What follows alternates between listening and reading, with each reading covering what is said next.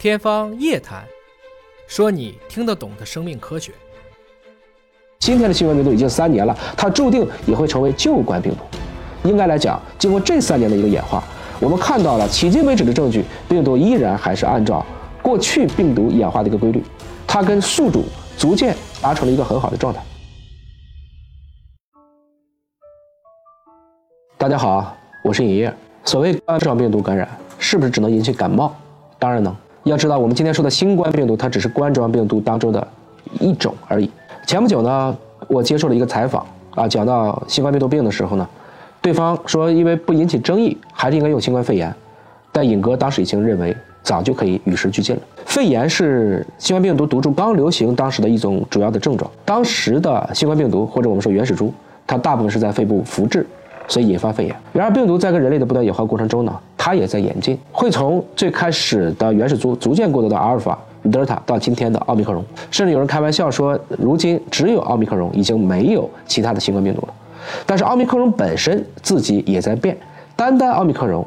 到今天这一刻，今天是二零二二年的十二月十五日，已经分化出来了，包括 BA 一到 BA 七等七个亚型，还有数十个分支。我们看到目前全球的数据，当然现在因为已经不是强势检测了，所以现在的数据呢，应该说只能说是有代表性，而不是全面的数据。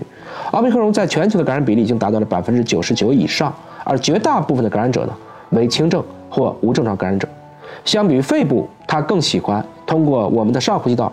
及我们的鼻腔或气管复制，而且如果很多人不做核酸或者抗原检测呢，实际上我们也很难判断这个症状是不是就是由新冠病毒所引起的。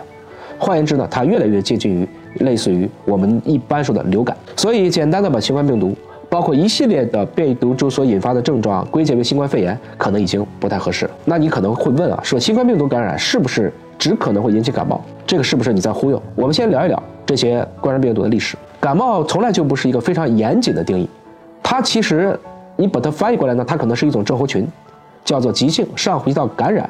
那引起这个疾病的原因是非常复杂的，很多病毒可以引起，很多细菌可以引起，很多支原体也可以引起。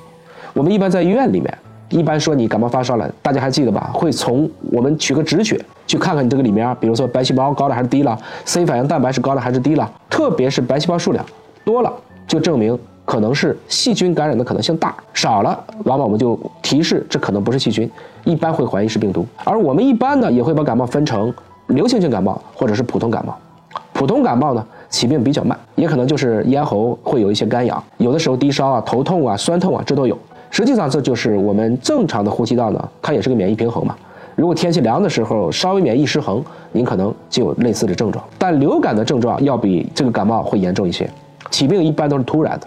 临床上一般会表现在畏寒呐、高热呀、体温迅速上升、全身无力、倦怠、打喷嚏、鼻塞、流鼻涕，这可能我们每一个人都曾经经历过。所以张仲景的《伤寒杂病论》，所谓这个伤寒呢，大部分就还是在讨论我们这种类似于感冒的症状。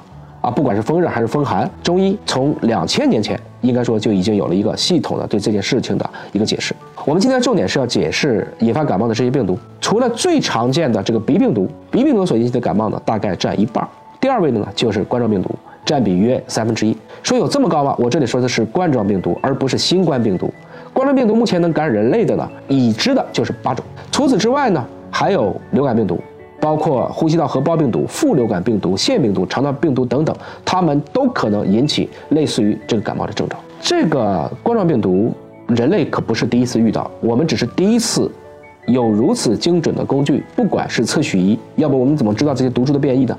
有核酸检测可以普及，我们才知道这种一个冠状病毒的传染性竟然这么强。我们其实对冠状病毒整体的理解，还是从这个世纪两千零三年的抗击非典开始的。但是根据我们目前的基因证据呢，人类大概在二点五万年前就已经跟冠状病毒有过交手。我刚才已经说过了，目前发现了八种可以感染人类的冠状病毒。除了大家知道的两千零二年年底的非典，这个我们叫冠状病毒变异株；两千一二年发现的 MERS。中东呼吸道中风中的这个变异株，然后就是这一次的新冠病毒，常常被别人忽略的，但却是在临床上常见的，就是有四大，我们可以列成普通旧冠状病毒吧。它们就是一九六五年发现的 R 九 E，一九六七年发现的 OC 四十三，两千零四年发现的 NL 六十三，以及零五年发现的 HKU 一，就这几个。所以稍微。大家如果对病毒学有一点点了解，你就会觉得，其实我们历史上已经无数次的遇到了打引号的新冠病毒，而今天的新冠病毒已经三年了，它注定也会成为旧冠病毒。应该来讲，经过这三年的一个演化，我们看到了迄今为止的证据，病毒依然还是按照过去病毒演化的一个规律，它跟宿主逐渐达成了一个很好的状态。这不是病毒单方面的独立变弱引起的，也包括了宿主它自己的免疫屏障变强。比如说，大家注射疫苗，那么在这个过程中呢，也提供了病毒的一个外界的演化压力，病毒也与之适应。大家就是在这种相爱相杀当中，就逐渐达成今天的状况。高福院士曾经有一个很有意思的比喻，也就是说，大家都看过动画片《猫和老鼠》吧？这猫和老鼠听起来好像是天地一对，然而在这个动画片里，谁也没赢过，一会儿你赢，一会儿我赢。我们跟微生物的这种相爱相杀，大抵如此。好了，那既然新冠病毒能够引起的就是感冒，下来应该怎么预防呢？我们还是要从病毒的传播规律来看啊。病毒走的是上呼吸道的一个路线，我们就做好对应的措施。怎么做呢？其实讲了无数遍了，戴好口罩，勤洗手，特别是不要用手去揉眼睛，来避免病毒从口鼻包括黏膜能够进入。归根结底呢，新冠病毒可不是感染一次就没有了，它还是会因为新冠病毒株的变异而可能会产生再感染。所以从这个意义上讲呢。这一波能晚一点就晚一点，我们也防止避免医疗资源的挤兑。居里夫人有句话呢，叫“世界上没有真正恐惧的事物，只有尚未被认知的事物。所谓知之越深，未知越浅。”所以呢，希望有更多的权威专家背书来科普，我们来认知病毒的一般规律，来打消大部分百姓的顾虑。要知道，我们终究也会成为古人，一百年后的人看我们今天，就像我们评价一九一八年的西班牙大流感一样，希望。我们能为后人留下更多宝贵的经验和证据。